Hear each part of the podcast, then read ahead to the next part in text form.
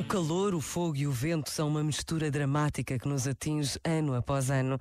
Não controlamos a natureza, mas podemos fazer tudo o que estiver ao nosso alcance para ajudar a evitar mais incêndios, mais destruição. Precisamos de acabar com o uso negligente do fogo. Por vezes, basta a pausa de um minuto para nos sentirmos parte de um todo que luta dia após dia para salvar vidas, casas, terra, sustento de famílias inteiras.